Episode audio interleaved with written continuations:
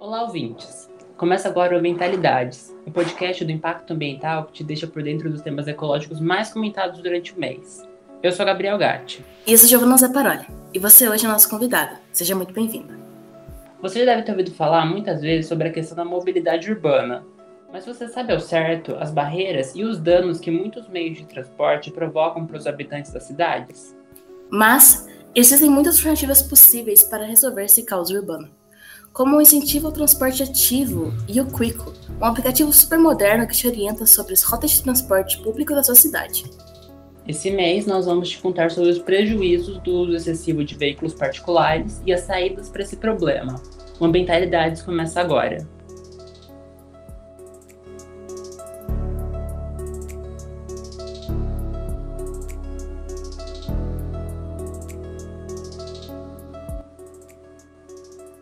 Maioria das cidades brasileiras tende a valorizar os meios de transporte particulares.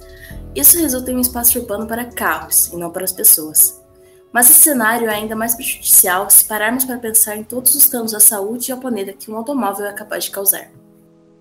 Segundo dados do relatório de emissão de veículos da Companhia Ambiental do Estado de São Paulo, CETESB, a região metropolitana de São Paulo possui em torno de 7 milhões de veículos. Desse número, estima-se que aproximadamente 34% desses carros têm mais de 20 anos, isto é, são muito mais nocivos à saúde humana. Além disso, o relatório também aponta os automóveis como os responsáveis por 72,6% das emissões dos gases causadores do efeito estufa. No entanto, apenas 30% da população tem acesso a essa forma de transporte. A planejadora urbana e gerente de políticas públicas da Quico, Luísa Peixoto, apresenta os problemas sociais que surgem ao priorizar os automóveis. Então, se a gente prioriza o automóvel, é, a gente também está escolhendo privilegiar uma parcela da sociedade que tem acesso ao automóvel, né? Que a gente sabe que existe uma grande parcela da sociedade que não tem e que acaba é, é, tendo uma experiência de deslocamento pior, gastando mais tempo no trânsito, né?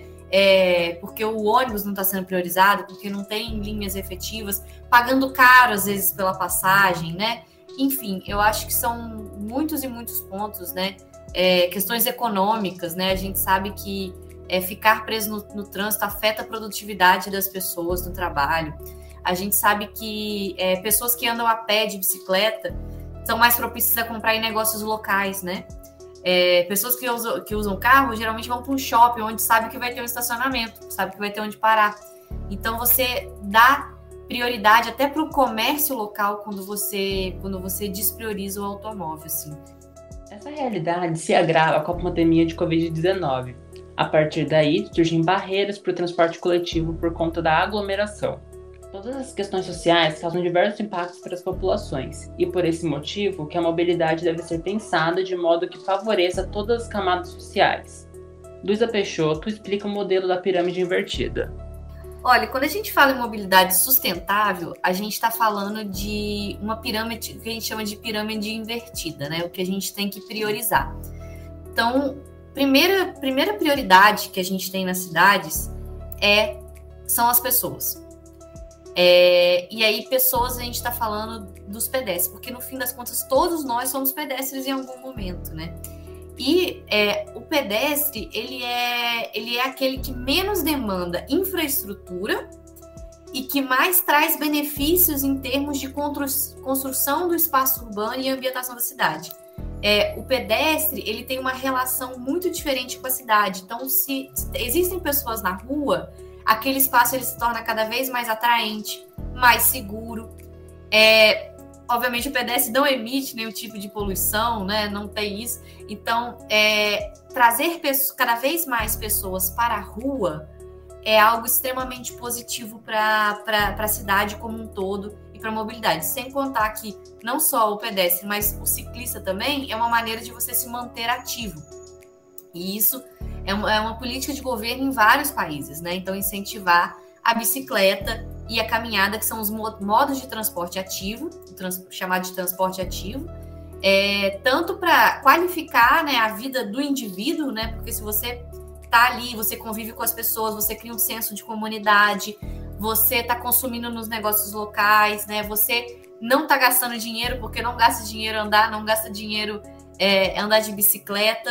Mas também é bom para a sociedade, porque você não polui, você está consumindo nesses negócios locais, incentivando o comércio local, você não está gerando ônus para o poder público, né? A infraestrutura de uma ciclovia é muito menos custosa em termos de construção e manutenção do que qualquer outro tipo de, de transporte. Mas é claro, a gente sabe que as nossas cidades são muito grandes, né? E a gente não, não tem como vencer todas as distâncias é, apenas a pé de bicicleta. E aí que entra o transporte coletivo, né? O transporte coletivo é extremamente relevante para a gente vencer essas grandes distâncias, para a gente encurtar os espaços, né? Ganhar tempo nos deslocamentos. É, e aí ele é o próximo a vir nessa pirâmide, né? Então, assim, mais importante, o pedestre, as pessoas, os ciclistas é, e a micromobilidade, né? E a gente tem ali o, o, transporte coletivo. Na sequência, a gente tem o transporte de carga, e cada vez mais ele está ganhando é, predominância, né? No, na cidade, porque a gente sabe com os deliveries, com as entregas, compras online, a gente vai ver isso acontecer cada vez mais, então a gente reduz o deslocamento é, de pessoas, mas a gente está aumentando também o deslocamento de cargas. Então ele é extremamente relevante e a gente, como a gente pensa o nosso espaço urbano também mais preparado para isso. E depois a gente tem realmente os automóveis individuais motorizados, que seriam os veículos, os carros e as motocicletas, né? Então, assim, é... quando a gente fala de mobilidade sustentável, a gente não exclui nenhum meio de transporte. A gente simplesmente aprende a distribuir eles no espaço urbano e a dosar eles em que momento a gente pode usar cada um deles.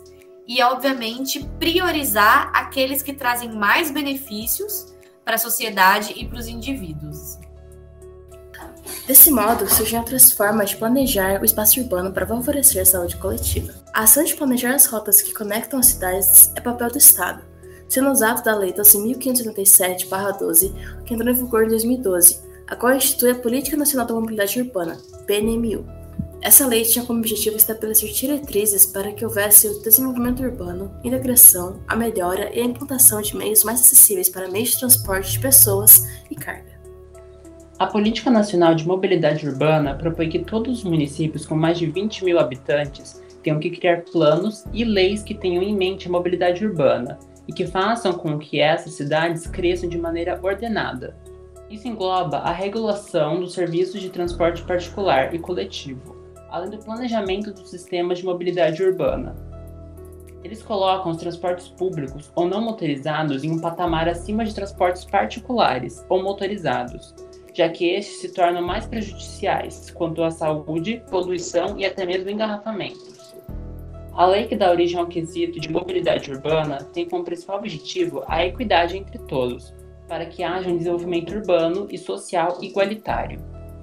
Nem sempre isso realmente acontece, deixando as pessoas à margem da sociedade, longe de conseguirem se integrar de forma democrática e física na mesma. Luísa Peixoto, gerente de políticas públicas da Quico, comenta sobre como seria possível existir uma mobilidade mais acessível a todos a gente tem que promover uma, uma mobilidade e um planejamento urbano integrado para começo de conversa, né? Como eu disse, não é só você criar infraestrutura de transporte, é você também tem que ter um espaço urbano adequado para que essas pessoas cheguem até o transporte, né? E a gente tem sempre que pensar naquela pessoa, sempre projetar todos os espaços, né? Para aquelas pessoas que, que têm a maior dificuldade de acessar. E aí eu não estou falando só também das pessoas com algum tipo de deficiência, mas também, por exemplo, crianças, né, os idosos, né? Então, assim, a gente tem que sempre estar tá buscando atender é, esse público que mais precisa. E, e aí eu, algo que só, só que realmente a gente não vai reformar a cidade nem o sistema de transporte de uma hora para outra, né? Uma das coisas que a Quico acredita bastante é na como a integração modal pode ajudar a aumentar a capilaridade dos serviços de transporte.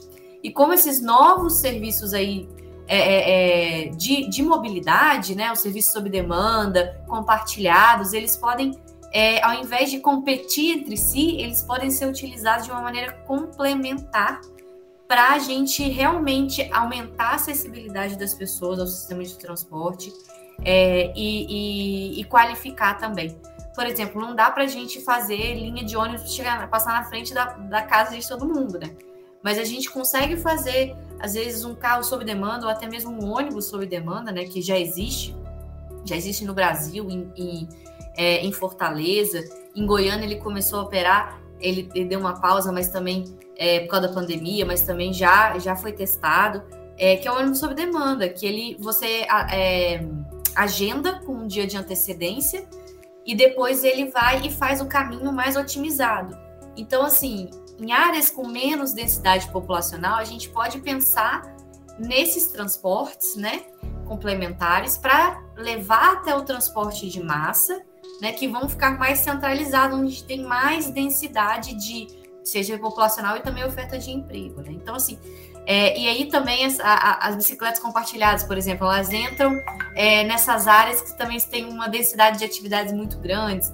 Então, assim, é, a própria integração não só de serviços, mas também de você poder, por exemplo, trazer sua bicicleta, poder entrar no metrô com a sua bicicleta, você já amplia a acessibilidade ao sistema de transporte, principalmente nas periferias. E, e é claro, é, esses novos serviços, eles também têm essa capacidade de aumentar esse acesso também, né? Porque se a gente garante que as pessoas têm acesso às diversas opções, a gente está dando mais opções e está dando possibilidade de escolher essas pessoas. Então, a gente acredita muito na integração modal como uma forma de promover a acessibilidade, integração. E quando eu falo acessibilidade, é o acesso das pessoas, né, no sistema de transporte. E, e também, assim, políticas públicas que promovam é, essa otimização da mobilidade são importantes. Não é só porque existe é, carro sob demanda, né, motorista sob demanda, que todo mundo vai ter acesso. Não, a gente precisa de políticas públicas que pensem como a gente pode utilizar esse novo serviço, esse novo recurso é, em favor de, uma, de, um, de um desenvolvimento também social né, da mobilidade. Aplicativo que o Lusa Peixoto apresenta é um bom indicativo de como conseguir se orientar melhor pelo meio do caos que as cidades são atualmente.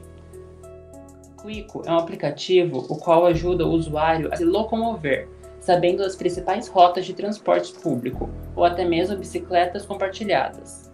Luísa Peixoto explica melhor como o aplicativo surgiu e como ele funciona. É, a Quico é uma plataforma de integração modal, né? Hoje em dia, a gente, a ideia é a gente ser um marketplace de serviços de mobilidade. Quando a gente fala mobilidade, a gente está falando tanto informação em tempo real e roteirização né, dos serviços de transporte. A gente está falando de compra de bilhetes né, e créditos é, do serviço de transporte público. A gente está falando também do acesso ao serviço de transporte de bicicleta compartilhada. Tem Bici 99 já são nossos parceiros. Então você consegue acessar através do Quico.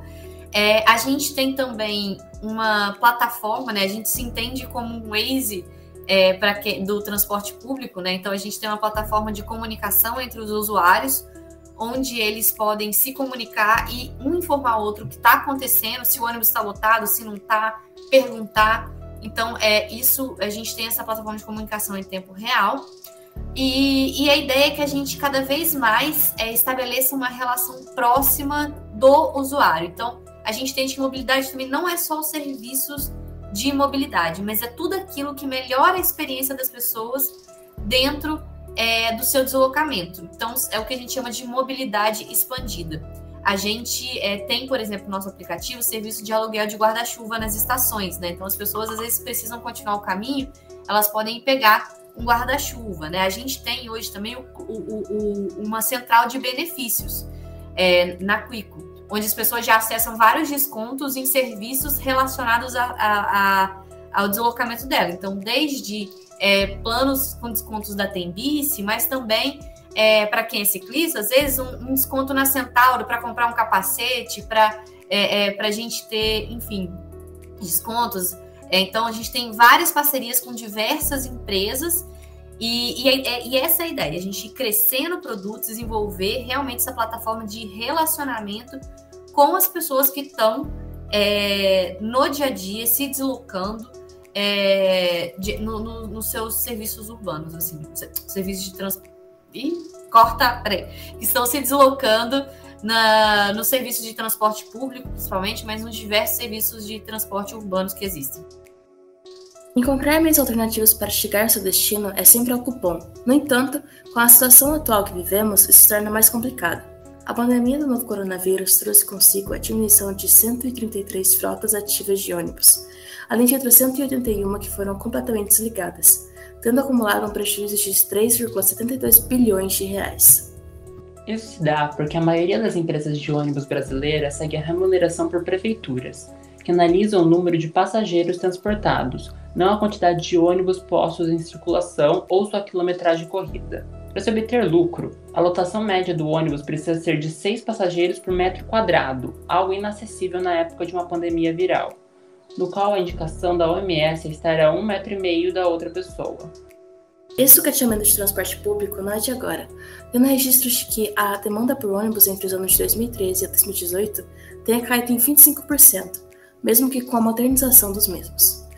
Tendo em vista que a aglomeração em transportes públicos ainda assusta seus usuários, Luiz Peixoto explica como o Quico pode ajudar à prevenção do coronavírus. Com relação à pandemia, a gente tem novos desafios, né? É, a serem enfrentados que, e muitos deles estão relacionados à questão de redução das aglomerações.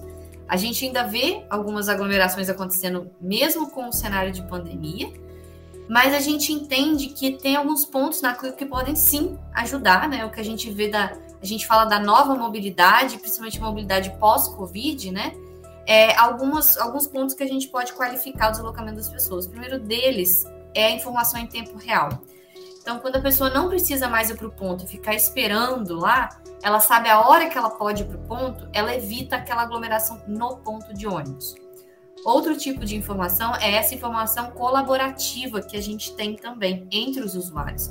Então, é, sobre essa questão das votações dentro dos ônibus, né, dentro dos vagões, a gente também acredita que isso é super relevante para a gente, para que as, as pessoas elas possam também tomar a decisão delas. Ah, sei que esse ônibus está cheio, eu vou pegar o próximo, ou eu tenho uma outra linha que eu posso pegar, eu vou na outra linha. Então, para aquela, claro, né, todo mundo que pode escolher o ônibus, mas assim, é, para quem pode, a gente promover essa autogestão através da tomada de decisão informada do usuário, tá? É, e evitar essas aglomerações. Além disso, a gente sabe que existe uma, uma questão muito de comportamento, né? Então, a Quico, sendo uma plataforma de comunicação com o usuário, de relacionamento com o usuário, a gente pode enviar mensagens educativas, mensagens que, que ajudem as pessoas a, a cada vez mais se comportarem de uma maneira, manter a máscara, tentar manter o distanciamento, é, higienização das mãos, né? Então, isso a gente também acredita que é possível. É, além disso, a gente compartilha muitos dos nossos dados, a gente já tem uma parceria, inclusive, com a Prefeitura do Rio de Janeiro, onde a gente compartilha os dados de relatos de usuários com a Secretaria.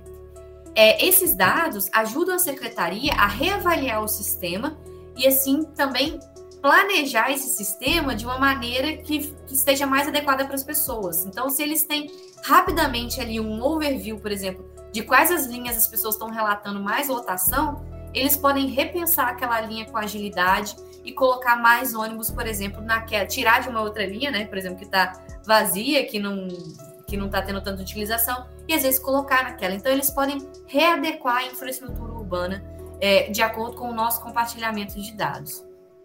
Um, diretamente com relação a. Ah, e também tem a questão da integração modal, né? Que a gente é, já oferece rotas que combinam, por exemplo, a bicicleta com ônibus. Então, talvez ao invés. Ou bicicleta com metrô, né? Ao invés da pessoa pegar um ônibus e ficar uma hora dentro do ônibus, né? Exposta ali à aglomeração, ela pode combinar uma bike ir até um certo ponto e passar depois só é, meia hora, é, é, 20 minutos dentro do metrô, onde ela vai estar mais exposta. Então, assim, essa, essa ideia da gente promover a integração modal também é a gente trazer mais equilíbrio entre serviços individuais e serviços privados, é, e serviços é, coletivos, para a gente evitar a, a, o contato excessivo entre as pessoas também nesse contexto de Covid. Eu acho que seria um outro ponto também. Ah, tem mais um também muito importante, gente. Aí, ó, a Quico é maravilhosa. mais um ponto seria a questão dos pagamentos, né? A gente tem a, a, questão da digitalização dos pagamentos, a gente já, já vende os bilhetes, né? Recarga de bilhete dentro do aplicativo, que também a gente tira as pessoas da necessidade de ficarem em filas, de comprar ali na hora, de ter o contato físico com o atendente ou encostar na maquininha né, de atendimento individual ali, que é mais um ponto de contato. A pessoa fazendo isso previamente, ela já agiliza a passagem dela dentro das estações, seja de metrô ou dentro do ônibus ali, e também é, evita é, mais um contato físico, seja com a máquina ou seja com atendente trocador nos ônibus, né? Então, mais um ponto também é, que a tecnologia, a gente entende que a tecnologia ela é uma ferramenta realmente para viabilizar as novas soluções. Grande, a grande mudança da mobilidade agora, da nova mobilidade, é essa relação com o sistema de transporte. Como é que pode ser fácil? E a tecnologia é só uma ferramenta que vai fazer a gente realmente é, criar essa nossa nova relação com os sistemas de transporte, serviços de transporte nas cidades. Por fim, ao falarmos de mobilidade urbana, outro grande assunto que se trata a ela é a questão das cidades inteligentes. Essas cidades são aquelas que usam da tecnologia de modo a melhorar a infraestrutura, ajudar na mobilidade urbana e criar soluções sustentáveis para o seu futuro. A maioria das cidades inteligentes possuem quatro pilares: o foco nas pessoas, o foco na maioria dos serviços prestados, o equilíbrio entre as áreas sociais, econômicas e ambientais e o governo é regido por pessoas que têm uma visão estratégica e sistêmica. Mas não é preciso ir tão longe para ver que as cidades estão começando a marchar para esse caminho, usando de meios mais sustentáveis para que a população consiga ter uma maior mobilidade. O exemplo clássico é a existência e a popularidade de carros elétricos, que, por incrível que pareça, não é algo novo. O primeiro carro elétrico foi criado por Gustave Trouvé, um inventor parisiense da década de 1880, seus sucessores, como o EV1 da General Motors, fizeram sucesso, mesmo que nunca tenham sido vendidos. No ano passado, em 2020, as vendas desse tipo de carro aumentaram em 41%, enquanto os movidos a combustível caíram em 16% em todo o mundo.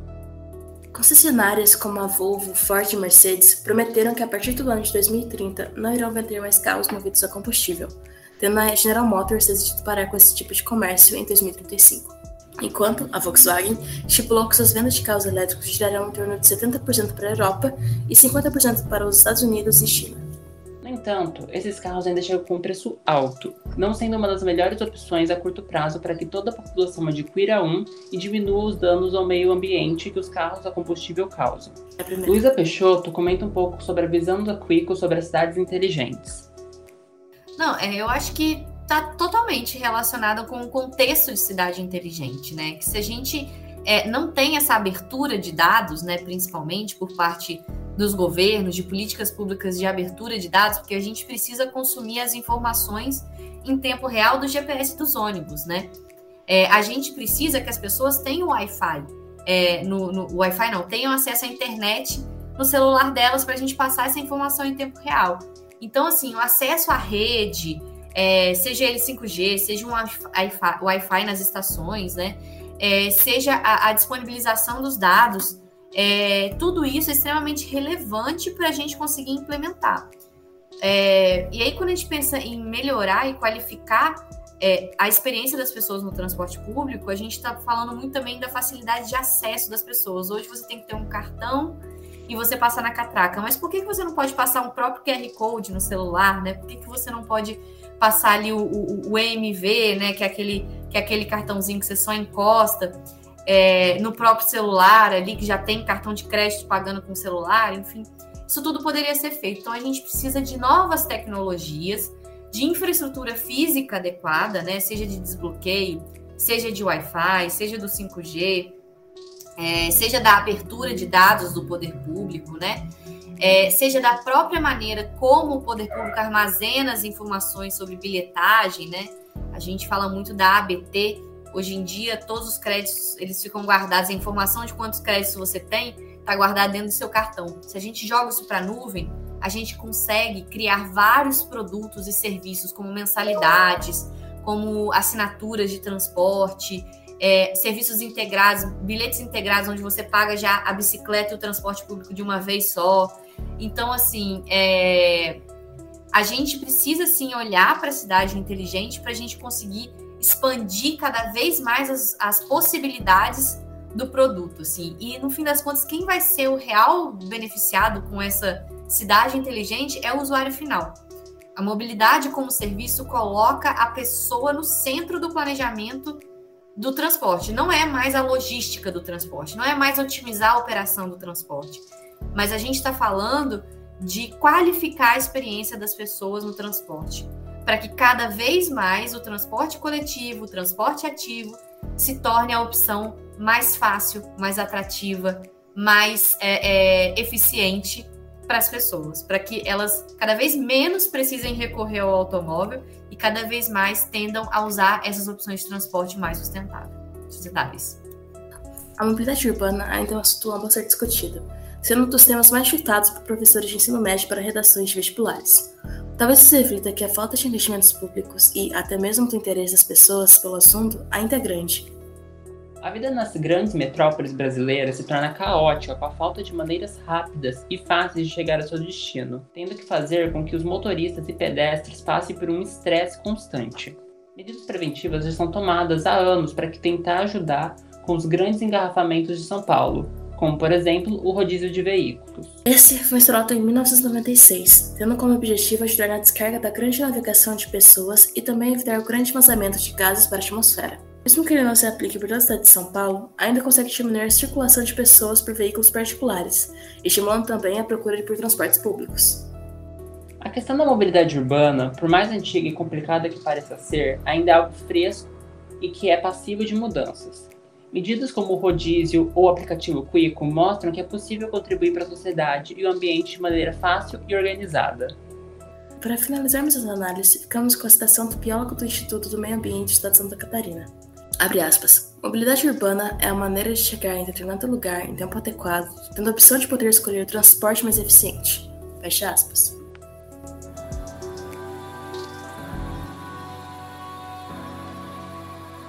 Bem-vindo de volta ao Giro Mentalidades, onde informamos a você, ouvinte, as principais notícias do mês sobre o meio ambiente. Em novembro, o vice-presidente da República, Hamilton Mourão, disse em conversa com jornalistas que o papel dos militares da Aeronáutica, Exército e Marinha é assegurar condições para que os servidores dos órgãos ambientais, como o IBAMA e o ICMBio, possam punir quem cometer crimes ambientais. Segundo ele, as Forças Armadas não são agências de fiscalização ambiental. Ao comentar o aumento do desmatamento na Amazônia, Mourão disse que faltou integração entre os órgãos envolvidos. O vice-presidente lidera o Conselho Nacional da Amazônia Legal, órgão colegiado federal responsável por coordenar e acompanhar a implementação das políticas públicas de proteção e desenvolvimento da região.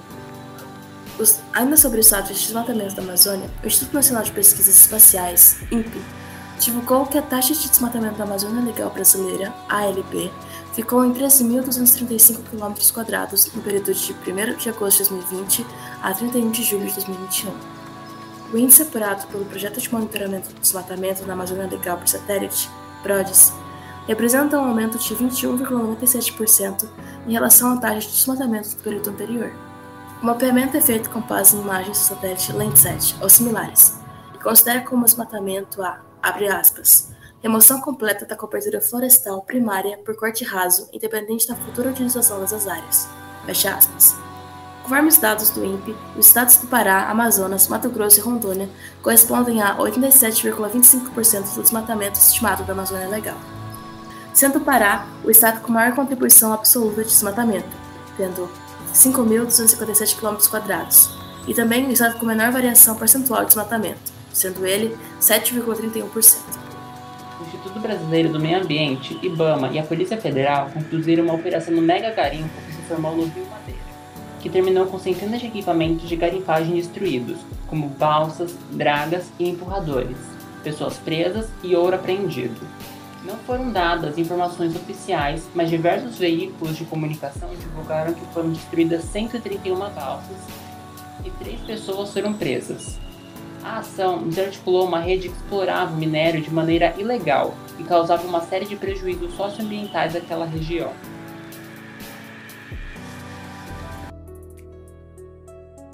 Dessa forma, nos despedimos de você, querido ouvinte. Muito obrigada por nos acompanhar até aqui. Para conhecer mais sobre as nossas produções, basta entrar no site www.impactonesp.com.br. Agradecemos a participação de Luísa Peixoto. Edição de roteiro de Gabriel Gatti e Giovanna Zaparoli. E produção de Ana Nóbrega e Leonardo Scramin. Eu sou o Gabriel Gatti. E eu sou Giovanna Zaparoli. Acompanhe nosso site e Instagram, arroba Impacto Nesp, para mais informações sobre sustentabilidade e meio ambiente. Até a próxima!